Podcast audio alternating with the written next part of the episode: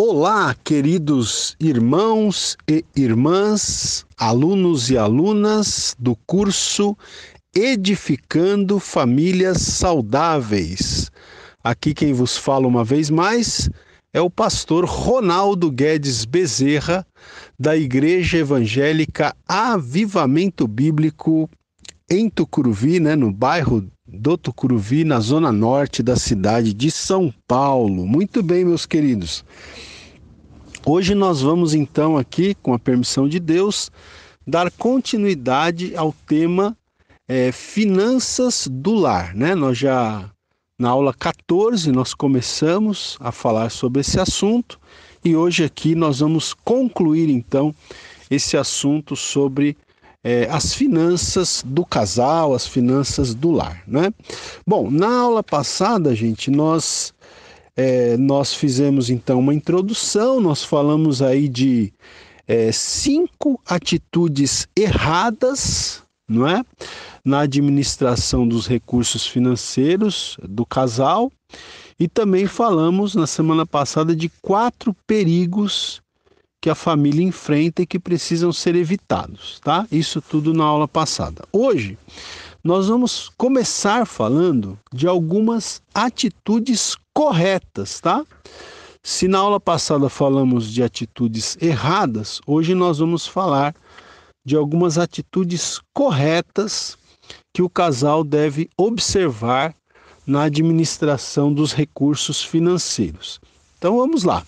A primeira atitude básica que todo cristão precisa desenvolver é que tudo que ele tem, ou seja, todas as suas posses pertencem ao Senhor, tá? Isso tem que ficar bem fixado, né? E veja, esse é um curso para casais cristãos, né? Então, do ponto de vista é, dos valores cristãos, tá? É, toda a nossa perspectiva sobre coisas materiais, inclusive o nosso salário, toda perspectiva muda quando nós reconhecemos que afinal de contas Deus é o dono de tudo, tá? Toda a nossa perspectiva muda quando nós reconhecemos que tudo é de Deus, tudo pertence ao Senhor, Deus é dono de tudo. Isso está é, amparado pela palavra de Deus, por exemplo, no Salmo 24, versículo 1, que diz o seguinte: Ao Senhor pertence a terra e tudo o que nela se contém, o mundo e os que nele habitam. Né? Então, tudo pertence ao Senhor. Né? Nós temos aquele texto também de do profeta Ageu, capítulo 2, versículo 8, que diz que a prata e o ouro pertencem ao Senhor. Então, gente, tudo pertence ao Senhor, não é? Veja, às vezes algumas, algumas pessoas, alguns, alguns cristãos, eles pensam o seguinte: bom, eu já dei o meu dízimo ao Senhor, né? Já dei a décima parte, os 10% ao Senhor, portanto, os 90% agora são meus. Mas veja, essa é uma atitude equivocada, é um pensamento errado. Não é por quê? Porque você terá de prestar contas a Deus não apenas pelos 10% que você deve devolver ao Senhor através dos seus dízimos, mas nós prestaremos contas a Deus também pelos 90% que ele permite ficar em nossas mãos, é? Então veja, Deus quer que gastemos os 90% tão cuidadosamente quanto o dízimo e as ofertas que nós entregamos ao Senhor, tá?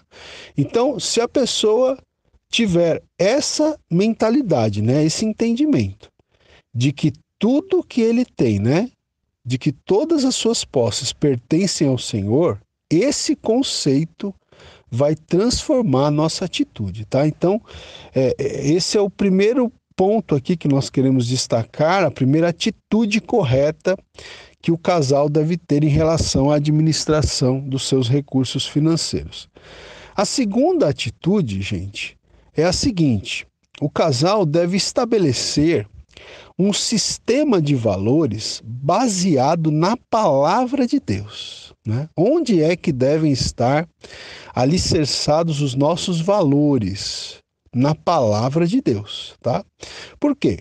Nós vivemos numa sociedade que tem deturpado as verdades de Deus, que tem deturpado os valores de Deus, né? É, nós vivemos num tempo muito difícil, tá certo? É, em que o sistema desse mundo ele, ele tenta nos moldar, né? para que nós abandonemos os valores de Deus e da Sua palavra e adotemos os valores do sistema deste mundo. E olha, é fácil ser moldado pelo sistema de valores desse mundo, né? E é fácil até aceitá-lo integralmente. Então nós temos que ficar muito alertas. Jesus Cristo, lá em Mateus capítulo 6, versículo 33, texto muito conhecido, Jesus tem uma palavra sobre isso para nós lá. Né? Jesus disse lá: Buscai, pois, em primeiro lugar o seu reino e a sua justiça, e todas estas coisas vos serão acrescentadas, né? E no mesmo contexto ali de Mateus, capítulo 6, nós temos também um, um versículo, um pouquinho antes, é no versículo 21, em que Jesus disse assim: Porque onde está o teu tesouro, aí estará também o teu coração. Né? Olha que interessante. Onde estiver o teu tesouro, aí estará também o teu coração. E uh, eu estou seguindo aqui, né, o, o pastor Jaime Kemp, ele diz que nós podemos inverter aqui a ordem né, dessas palavras, que o sentido vai ser o mesmo. Né? Então, é, por exemplo, se a gente inverter, Jesus diz lá: onde está o teu tesouro, aí estará também o teu coração. Se a gente inverter, onde está o teu coração, também estará o teu tesouro. Onde é que está o seu coração? É aí que vai estar o seu tesouro aquilo que é mais valioso para você. Onde é que está o seu tesouro? É aí que vai estar o seu coração. Né? Então veja: o homem e a mulher que estão ocupados somente com o dinheiro, somente com as coisas materiais, elas, essas pessoas perdem o real significado da vida. Entende, gente? Veja, tem, ah, existem pessoas não é, que, que o, é, que, que a gente falou aqui? A segunda atitude é estabelecer um sistema de valores baseado na palavra de Deus. Existem pessoas que o sistema de valores dessa pessoa está baseado nos conceitos mundanos. E muitas vezes as pessoas que não conhecem a Deus, não é? Onde é que está onde estão os valores dessas pessoas? Nas coisas materiais, não é? Então veja, é, o homem e a mulher, o marido e a esposa, que estão ocupados somente com o dinheiro, somente com as coisas materiais, perdem o real significado da vida. A perspectiva desse casal está totalmente distorcida, não é? Mas bem-aventurado, né? Feliz o casal que tem uma perspectiva eterna das coisas materiais desta vida e vive buscando as coisas lá do alto, né? Vai ser feliz o casal que consegue encher materiais de uma perspectiva da eternidade.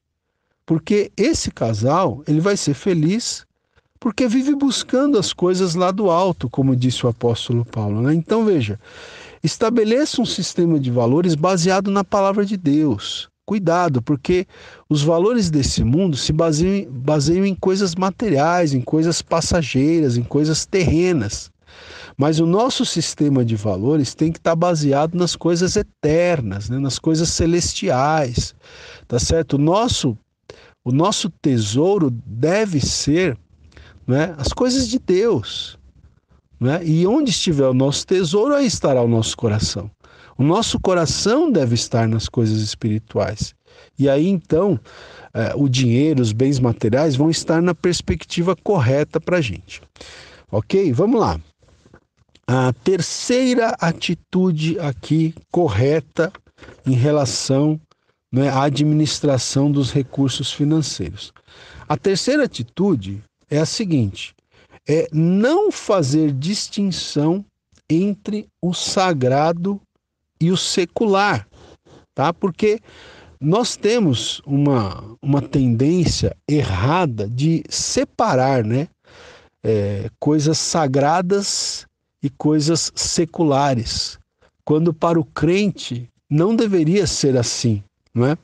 Veja, é, é totalmente errado pensar que o seu negócio, né? Você que é um empresário, você que é uma empresária, né?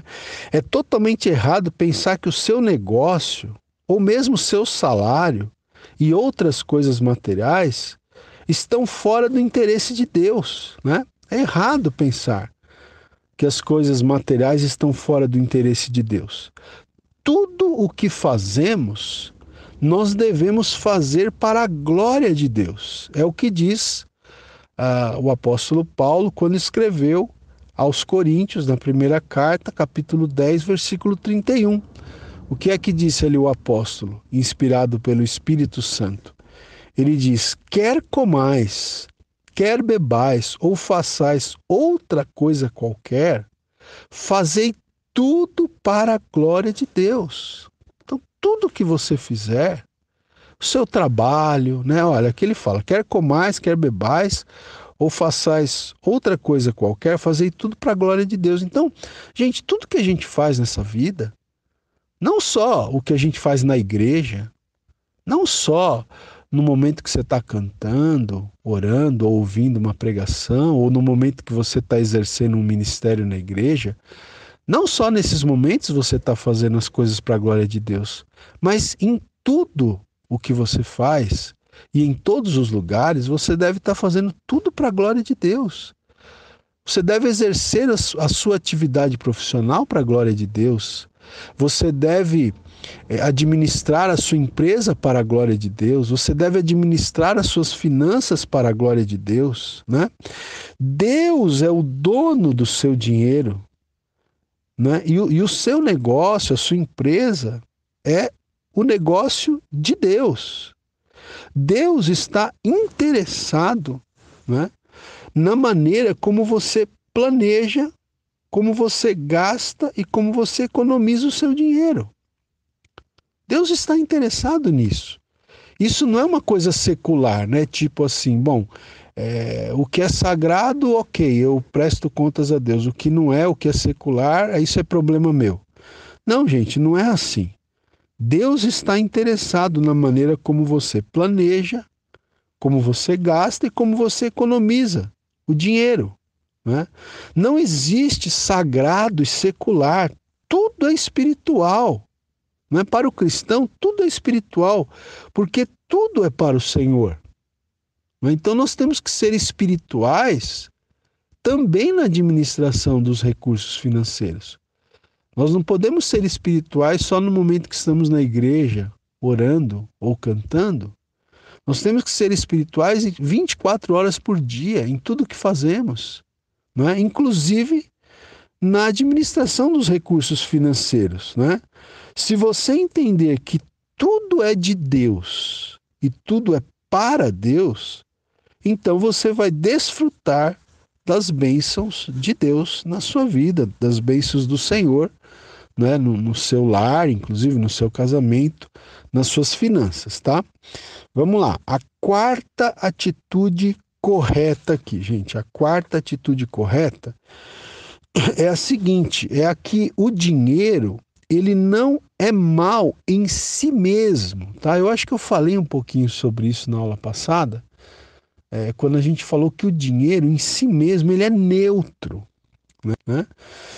É, então veja aqui, é interessante aqui, o, o, o autor ele diz o seguinte, olha, é, Deus não condena a riqueza, tá? Deus não condena a riqueza. O que Deus faz na Bíblia é exortar os ricos para não serem orgulhosos e nem depositarem a sua esperança na instabilidade das riquezas. Tá?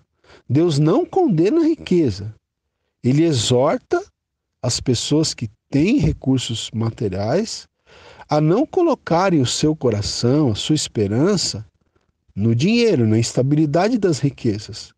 Deus fala dos perigos da riqueza.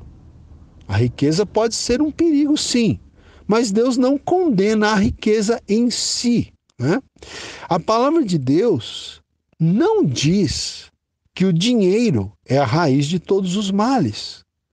Porém, fala que o amor ao dinheiro é a raiz de todos os males, né? Como eu disse, o dinheiro em si mesmo, ele é neutro. A questão é o uso que nós fazemos do dinheiro, né? Como nós o usamos. Não é o dinheiro que é a raiz de todos os males, mas o amor ao dinheiro é a raiz de todos os males, né? E muitos, em função de amarem o dinheiro, têm se desviado da fé, né? O dinheiro, ele é simplesmente um meio, uma maneira para facilitar as coisas, para facilitar as transações comerciais, etc. Né? Então veja, a nossa maneira de encarar o dinheiro é que faz dele ou não um pecado em nossas vidas. Né? O dinheiro pode ser uma bênção ou pode ser uma maldição. Depende da maneira como você o encara. Depende da maneira, não é? do uso que você faz. Depende do uso que você faz do dinheiro. Tá? O dinheiro em si mesmo, como eu disse, ele é neutro, não é? é ele não é mal em si mesmo. É como o exemplo que eu dei, acho que na aula passada, né, da gasolina. A gasolina, ela pode ser usada para incendiar uma floresta ou pode ser usada para encher o tanque do seu carro, não é? E você então ir trabalhar com Depende do uso que você faz da gasolina. O dinheiro é a mesma coisa. Neutro. Você pode usá-lo bem, você pode usá-lo mal. Né? Você de correta, você pode ter uma atitude errada. Então nós temos que buscar ter a atitude correta, não é, gente? Em relação ao dinheiro, tá? Bom, vamos lá. É, a quinta atitude que nós temos aqui em relação ao dinheiro é que o crente, ele é administrador das coisas de Deus, tá? O crente é administrador das coisas de Deus. Mas sobre isso eu vou falar no próximo áudio. Aula 15, áudio 2. Muito bem, gente. Então, como eu estava dizendo, né, a, a quinta atitude correta em relação ao dinheiro é a seguinte: o, o crente, o cristão, ele é administrador das coisas de Deus, tá? Deus quer que nós sejamos bons mordomos daquilo que ele entrega em nossas mãos. Então veja, Deus tem te entregado muitas coisas não apenas o dinheiro. Deus tem entregue a nós a própria vida. A vida é um dom de Deus. Tempo é um dom de Deus. Os talentos naturais, os dons espirituais, né? As habilidades naturais que você tem, tudo isso são dons de Deus. E Deus, ele faz de nós administradores das coisas, das dádivas, dos presentes que ele tem nos dado. Então, é, nós temos até na Bíblia né, uma, uma doutrina que é a doutrina da mordomia cristã. Ou seja, nós, é, Deus quer que nós sejamos bons mordomos, né? bons administradores daquilo que ele entrega em nossas mãos. E nós temos uma, uma parábola muito conhecida que é a chamada parábola dos talentos, né? Eu não vou ler aqui com vocês e nem vou assim é, me aprofundar muito aqui nessa aula, mas eu quero recomendar para você que você tire um, um tempinho depois e leia Mateus capítulo 25, do versículo 14 ao 30, tá? Mateus 25, do 14 ao 30, que é o texto que fala então sobre a parábola dos talentos. E ali nós aprendemos algumas lições. Nós aprendemos ali que o Senhor espera que façamos um bom investimento daquilo que ele nos está entregando, né?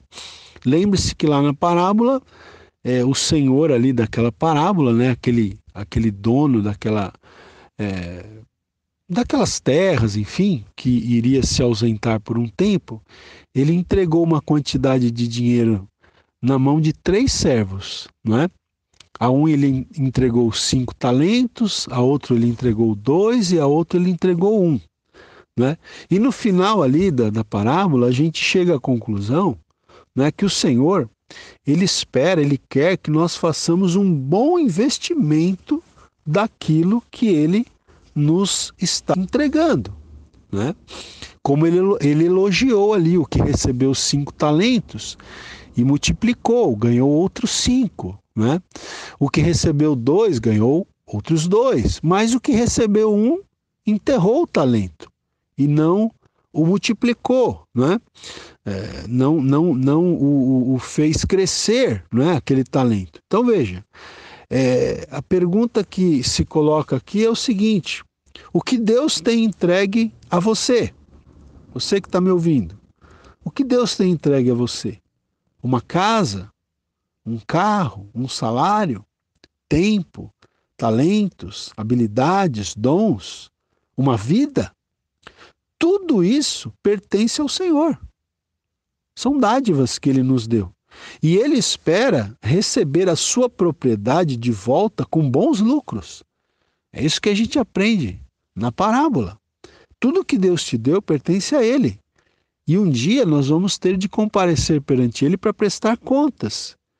E o Senhor espera receber aquilo que é dele de volta, né, com bons lucros, por assim dizer, ou seja, que nós, não é, trabalhemos esses talentos que Deus nos deu, né, que nós trabalhemos esses recursos que Deus nos, nos deu, para que possamos entregar ao Senhor não apenas o que Ele nos deu, mas aquilo multiplicado, né, aquilo que Ele nos deu multiplicado de alguma forma. Então veja, gente, voltando aqui para a questão do lar, né, para a questão é, da administração financeira é, da família, não é? Então veja, a administração cuidadosa das finanças no lar agrada o Senhor. Por outro lado, o mau uso do dinheiro que ele nos confia o desagrada. Olha essa frase aqui, é muito boa, vou até repetir, não é, gente? A administração cuidadosa das finanças no lar agrada a Deus. Por outro lado, o mau uso do dinheiro que ele nos confia o desagrada, tá?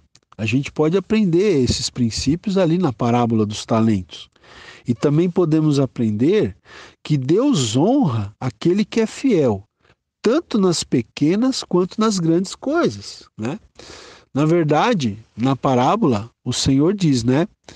Muito bem, servo bom e fiel, foste fiel no pouco, sobre o muito te colocarei.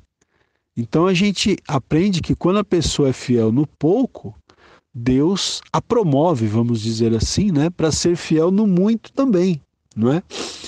E ainda eh, pensando sobre esta é, os servos ali da parábola, eles prestaram contas não do dinheiro deles, não dos talentos deles, né? mas do, do dinheiro do Senhor.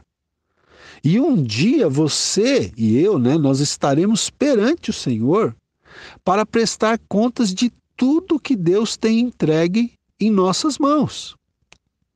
Ok, gente? A Bíblia diz isso, né? Que nós vamos comparecer perante o tribunal de Cristo, perante o tribunal de Deus. Um dia nós vamos prestar contas de tudo que Deus tem nos confiado. E aí eu pergunto, como será naquele dia? Não é? Como é que vai ser a nossa prestação de contas? E outra coisa, queridos, outro aspecto muito interessante aqui é o seguinte: veja, o seu exemplo dentro do seu lar, dentro da sua casa, será de grande valia na vida dos seus filhos, né? Os filhos imitam os pais. Então, surge a pergunta: será que através da sua vida financeira, seus filhos estão aprendendo os preceitos de Deus? Né? Será que os seus filhos, ao observarem a maneira como você administra os recursos financeiros, será que eles estão recebendo um bom exemplo ou um mau exemplo? Né? Será que através da sua vida financeira, da maneira como você administra os recursos no lar, seus filhos estão aprendendo os preceitos de Deus ou eles estão recebendo um mau exemplo? Né? Porque pode acontecer também uma pessoa ser muito enrolada financeiramente porque não recebeu um bom exemplo dentro de casa, né? Explica, mas não justifica, né? Talvez você não tenha tido um bom exemplo, mas você precisa é, romper esse ciclo aí e passar a ser um bom administrador dos recursos que Deus tem te dado, tá certo? Veja, é, diz aqui ainda o autor, né? Quantas bênçãos existem para o casal que toma o firme propósito de não colocar sua vida num buraco financeiro, né?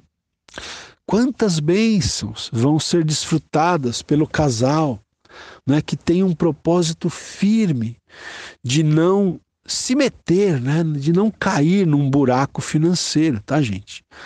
Então é para a gente pensar, é para a gente refletir, né? Muito bem, então essas foram as, as cinco, né? São cinco atitudes corretas aí em relação à administração financeira. Mas temos aqui ainda algumas dicas bem práticas. Então, por exemplo, o autor aqui, ele vai. Perdão, gente.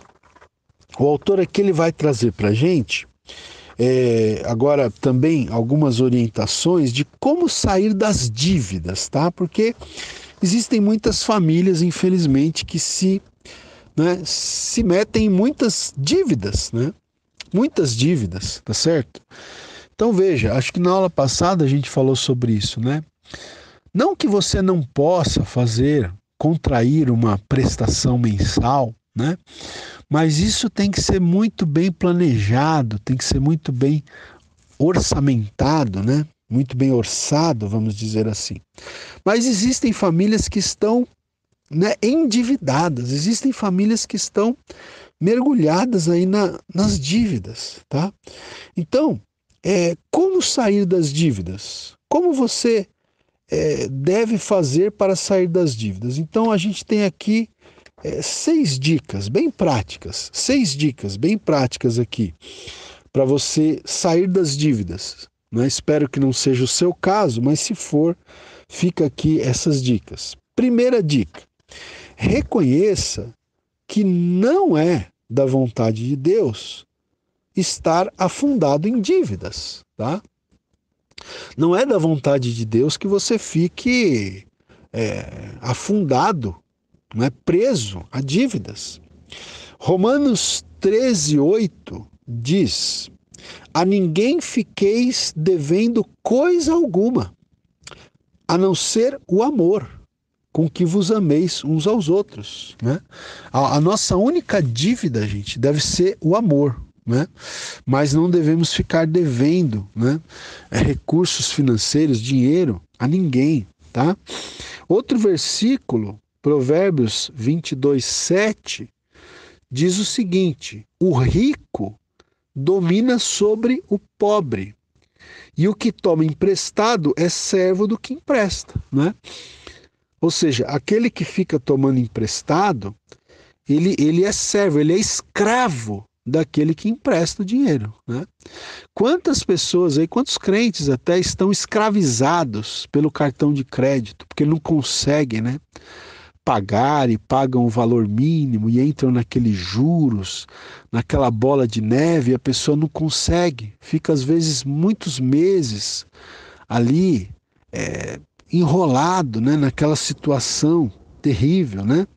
Então, é, a primeira dica aqui é essa, gente. Nós temos que reconhecer que não é da vontade de Deus que nós estejamos presos né, e afundados em dívidas, tá?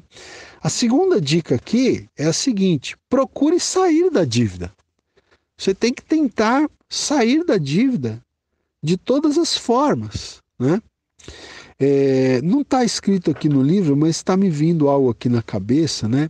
É muito importante também que, que ao procurar sair da dívida, você seja um bom negociante, né? Às vezes você está com uma dívida aí é, grande, mas se você sentar para negociar, né, com o seu é, com o seu credor, né? É, de repente você pode conseguir um bom desconto, você pode conseguir um parcelamento, né? Então é, você também não deve pagar assim aquela dívida que o seu credor apresenta para você de primeira. Né? Tenta negociar, tenta, é, não é como a gente diz, chorar, né? Porque quem não chora não mama. Tenta, tenta negociar de forma lícita, né? Um, uma condição melhor, um valor melhor, não é? É, isso é muito possível hoje em dia, né? É, bom, e aí então, gente, você procura sair dessa dívida, né? É preciso que haja um compromisso entre o casal, né, nesse sentido. Né? É, é preciso que o casal se comprometa entre si a sair dessa dívida. Então veja, comece entregando o problema a Deus. Comece pedindo a graça de Deus para você sair da dívida, né? E esteja disposto a passar alguns meses e até mesmo anos bem magros, né? Porque dependendo do valor da dívida, você vai ter que passar alguns meses ou até alguns anos assim de, de vacas magras, né? Como, como o pessoal costuma dizer, né? Então veja, por quê? Porque existem pessoas que têm hábitos errados, hábitos maus em relação a compras, né? Tem pessoas que não conseguem se controlar, né? É, a, a comprar é um apetite que precisa ser satisfeito de qualquer maneira. Então a pessoa precisa comprar, comprar, comprar e aí fica endividado, né? Então veja, submeta-se à disciplina do Senhor, né? Você talvez vai ter que é, se dispor aí a passar algum, algum período de vacas magras. Né? Muito interessante, você deve conhecer pessoas que a gente sabe que a pessoa está endividado, mas você vai ver lá na rede social né, da pessoa, a pessoa está sempre viajando, está sempre com roupas novas, está sempre com calçados novos, né? Aí a gente não entende, a gente pergunta, a gente se pergunta, mas como pode ser uma coisa dessa? mas é porque a pessoa ela tem uma compulsão por comprar, não consegue se disciplinar, né? Tem que mostrar, né, para os outros, né? É, de repente uma, uma, uma condição que é falsa. Então, gente, não tem, como diz, né? Não tem coisa melhor do que você deitar a sua cabeça no travesseiro à noite e estar tá com a sua consciência tranquila. Como deve ser terrível a pessoa passar não é meses, às vezes anos, sabendo que está devendo, que tá, que tem uma dívida a ser quitada, não é? A pessoa fica ali presa aquilo, não consegue ter paz, né? Então é algo que a gente precisa realmente ter em mente que nós temos que buscar de todas as formas sair da dívida, tá? A terceira dica aqui é a seguinte: estabeleça prioridades nas compras. Né? Prioridade, olha a palavra aqui, prioridade.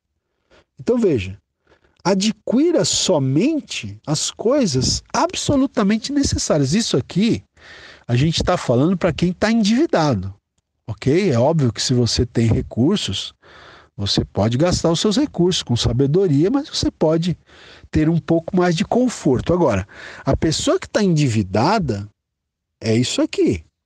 Adquira somente as coisas absolutamente necessárias, mesmo que seja preciso comer apenas arroz e feijão, mesmo que seja preciso né, usar roupas fora de moda e sapatos um pouco usados.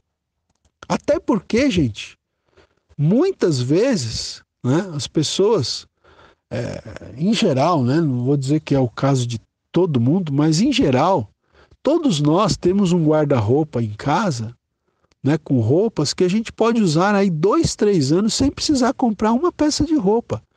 É que às vezes nós, né, nós não queremos nos submeter a isso, né?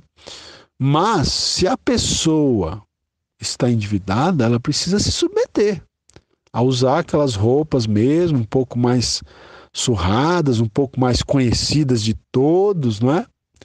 Mas sair das dívidas, tá certo? Então, até o autor aqui diz o seguinte: jogue fora o seu orgulho, né? Muitas vezes o problema está aí, né? A pessoa não quer jogar o orgulho fora, né? Mas aqui diz: jogue fora o seu orgulho. Faça um plano para pagar o mais rápido possível as suas dívidas, para você ficar liberto. Né? Não esqueça, inclusive, de falar com a sua família sobre os seus propósitos. É importante que a família esteja entendendo, né? porque a família toda vai, vai precisar ajudar nesse processo de apertar os cintos, né? A esposa vai precisar ajudar o marido, os filhos, tá certo? Então é bom comunicar à família sobre a situação, né, que se está vivendo, sobre os sacrifícios que terão de ser feitos, porque a família poderá acompanhar né, você nesse processo e até a família pode aprender boas lições através dessa situação que, que vocês estão passando juntos, tá? Vamos lá. Uma quarta dica aqui, como sair das dívidas. Quarta dica: não tome dinheiro emprestado, a não ser em casos de urgência, né? Não sei que seja o caso de vida ou morte. Mas fora isso, não pegue dinheiro emprestado, gente.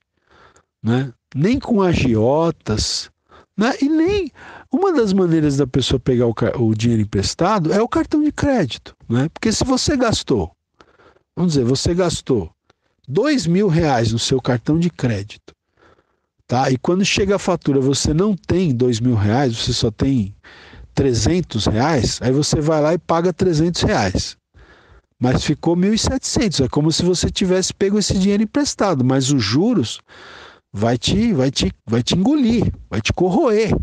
Né? Então, tome muito cuidado para você não pegar dinheiro emprestado, né? nem mesmo através do cartão de crédito, nem mesmo através de, de contas. Né? Tem muita gente que tem conta corrente, que tem limite.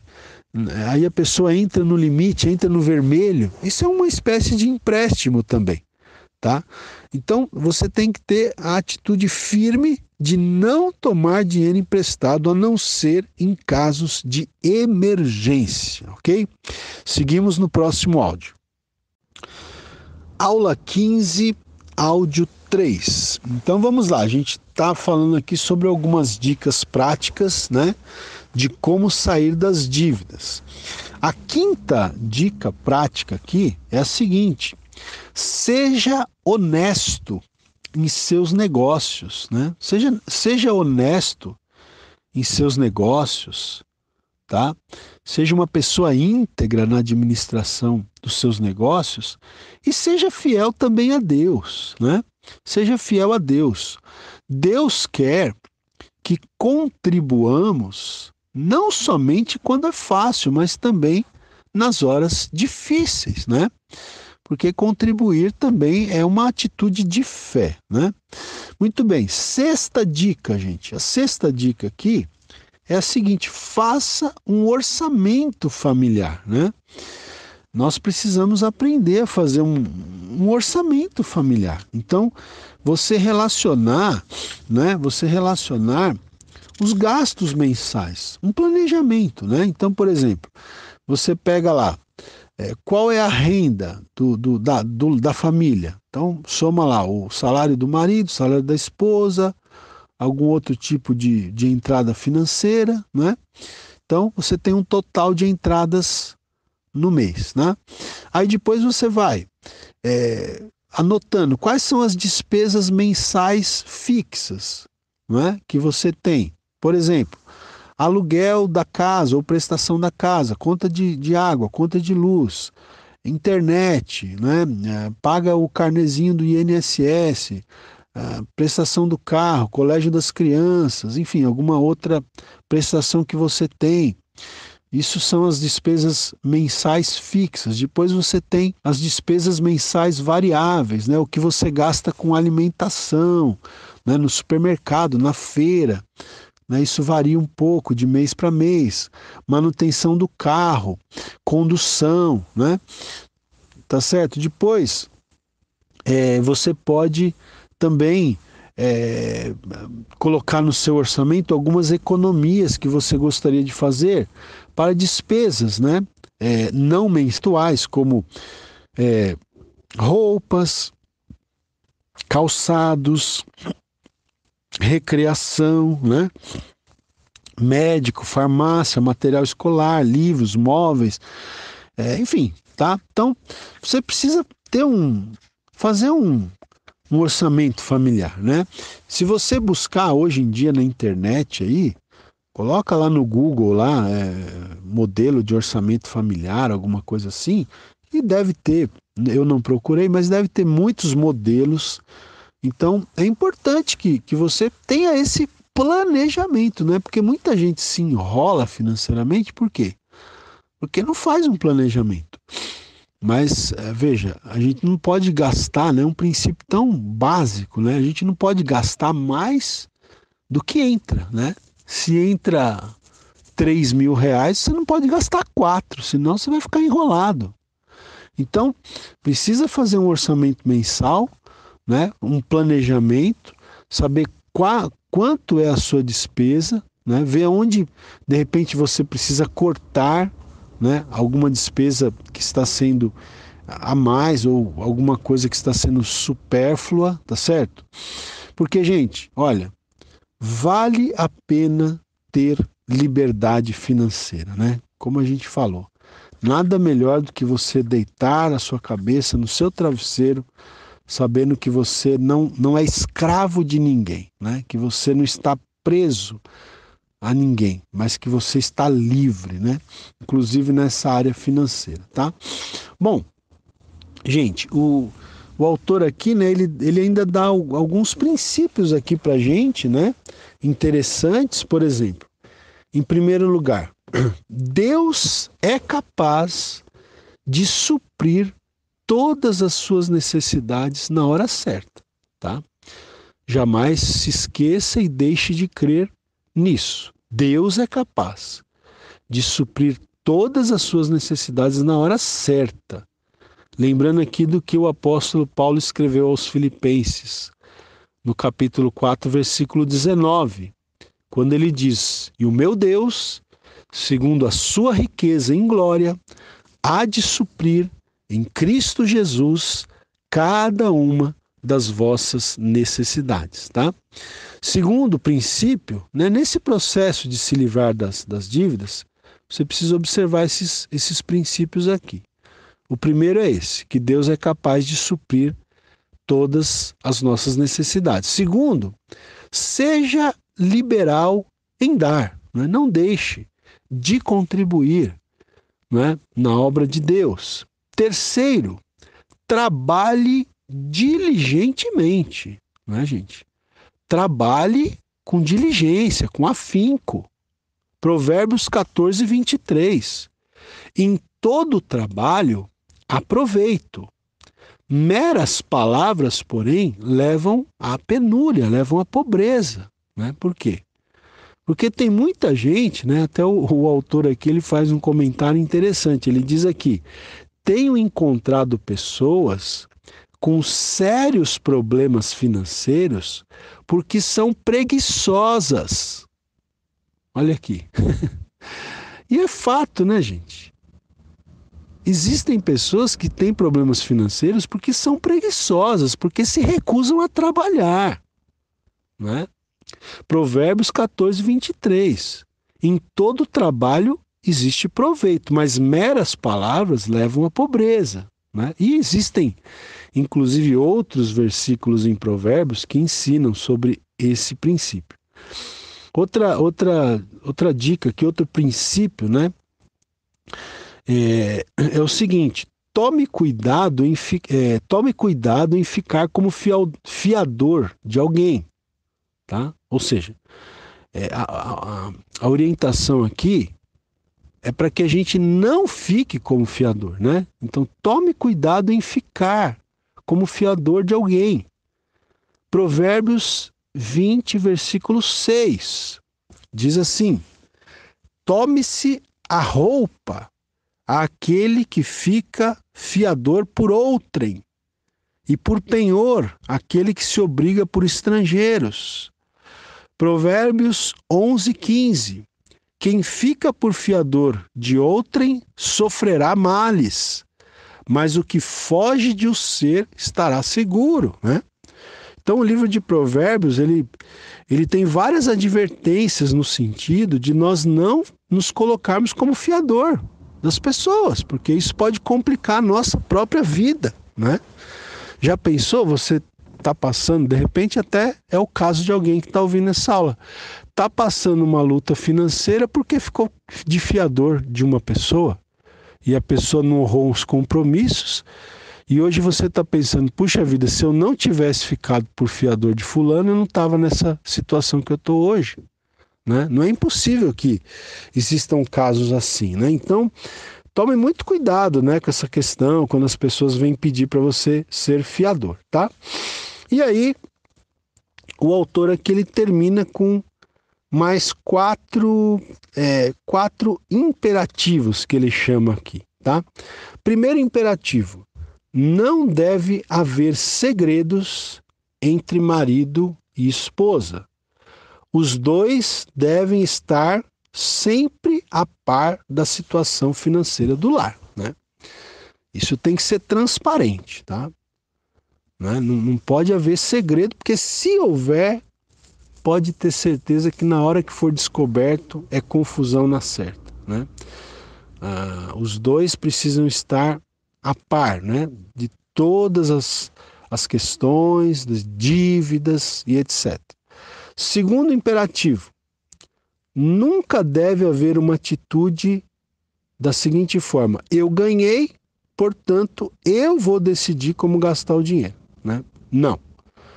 A esposa que trabalha no lar, né, às vezes tem esposas que não trabalham fora, ela tra mas ela trabalha no lar. Ela dá o apoio no lar. Ela tem o mesmo direito de decidir sobre como o dinheiro vai ser gasto. Então, que não haja essa atitude, né? Tipo, eu ganhei, eu decido como gastar o dinheiro. Terceiro imperativo: não deve haver desonestidade, no seguinte sentido: se o casal fez um orçamento, então os dois devem se comprometer a ser fiel a esse plano, a esse planejamento. Né? Se por algum motivo não for possível seguir o plano estabelecido, então deve haver um compartilhamento aberto, transparente sobre as razões da mudança. Tá? E o quarto imperativo aqui, que eu acredito que nós falamos na aula passada também, não é? Nada de contas bancárias separadas. Nada dessa coisa de, ah, esse dinheiro é meu, esse dinheiro é seu. Não. O orçamento do lar é o orçamento do lar. Né? Junta-se o que o marido recebe, o que a esposa recebe, de repente alguma outra forma de rendimento, junta-se isso e aí então se faz o orçamento familiar, tá certo? Então, nada de contas bancárias né, separadas ou de dinheiro separado, tá? E aí, gente, eu quero terminar essa aula, né, é, dizendo o seguinte, lendo aqui o último parágrafo que o autor escreve nesse capítulo. Ele diz o seguinte: será que alguns dos seus problemas atuais não têm sua raiz no mau uso do dinheiro? De repente você está passando por um perrengue aí, né? Por uma dificuldade, até no seu casamento, no seu lar. Será que não tem a ver com o mau uso do dinheiro, com uma má administração do dinheiro? Veja, o dinheiro pode causar muita bagunça ou trazer muitas bênçãos para a família. Tudo vai depender de sua disposição em obedecer os princípios de Deus, né? Que ele, que Deus, dê a você força e sabedoria para começar ainda hoje a acertar esta área da sua vida conjugal e desfrutar de suas bênçãos. Ok, gente? Então é isso. Essa é a nossa aula, né? Número 15. Aqui nós terminamos de falar sobre a questão da administração financeira. Na aula que vem, permitindo Deus, nós vamos entrar no assunto da criação de filhos, ok? A gente vai falar sobre criação de filhos na aula 16 e na aula 17. E na aula 18, que será a nossa última aula, nós vamos falar sobre relacionamento né, com, com a família, com o sogro, com sogra, enfim, tá? Vamos falar sobre esse assunto na última aula. Eu estou encerrando essa aula e quero aqui, né, é, fazer um desafio para você, né? Você que tem sido abençoado pelas aulas aí do pastor Ronaldo Guedes Bezerra, é, pense com carinho em também abençoar a minha vida adquirindo né, um, dois ou os três livros que Deus me permitiu escrever, tá bom? Entre em contato comigo aí pelo WhatsApp, meu número é o DDD é 11, o número é 96308 9988, tá? Entre em contato comigo, tanto para de repente levar uma palestra de casais para sua igreja, né? É, ou mesmo para é, adquirir um dos livros que Deus tem permitido que eu escreva, né? Ou quem sabe os três livros, enfim não é? Você entra em contato comigo, eu te informo, te dou as informações de valores, de despesa de, de correio, tá? Se você quiser alguma outra informação sobre os livros, fique avisado.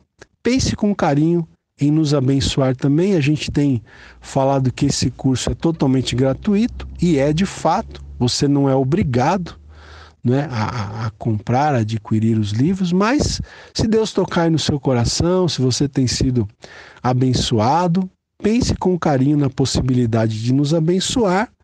E quando esses livros chegarem nas suas mãos, você vai ter na sua mão mais uma bênção, que é a, a oportunidade de ler esses livros e também ser edificado, né? Aumentar aí o seu conhecimento e são livros que trazem muitas aplicações práticas para o nosso dia a dia, né? Para que nós tenhamos uma vida mais abençoada e mais sábia, tá bom? Também peço que você nos siga aí nas redes sociais, gente. Siga a gente aí no Facebook, você tem a página do pastor Ronaldo Guedes Bezerra que você pode curtir. No Instagram, você pode também nos seguir lá no Instagram, tá bom? Estamos no Twitter também, né? Estamos aí é, em, várias, em várias plataformas. Você pode também acompanhar o nosso trabalho lá no blog do pastor Ronaldo Guedes Bezerra. Procure lá ah, no Google, blog do pastor Ronaldo Guedes Bezerra. A gente compartilha lá esboços de sermões, né, esboços de mensagens, tá certo? É, e temos também o canal do YouTube, né? Onde você vai encontrar os cursos né, os cursos totalmente gratuitos, o curso Panorama do Velho Testamento, Panorama do Novo Testamento, Sabedoria Prática para a Vida, que é baseado em Provérbios e em, e em Eclesiastes, esse curso, Edificando Famílias Saudáveis, e temos lá dezenas de pregações, né, que foram feitas ao vivo, é, são feitas ao vivo na igreja ah, que nós pastoreamos, tá? Então tem, tem muitos recursos aí. Temos o site também www.ronaldoguedesbezerra.com.br. Lembrando que o meu Bezerra é com S, tá? Então, nos siga aí nas redes sociais. Se você puder divulgar o nosso trabalho, né? Outra forma de você abençoar o ministério que Deus tem nos dado também é divulgar o trabalho. Divulgue o trabalho, Fale dessas aulas para outras pessoas, compartilhe, né? Vamos compartilhar essas bênçãos aí com outras pessoas que precisam em nome de Jesus. Ok, queridos? Então é isso e eu me despeço por aqui e até a próxima aula, permitindo Deus.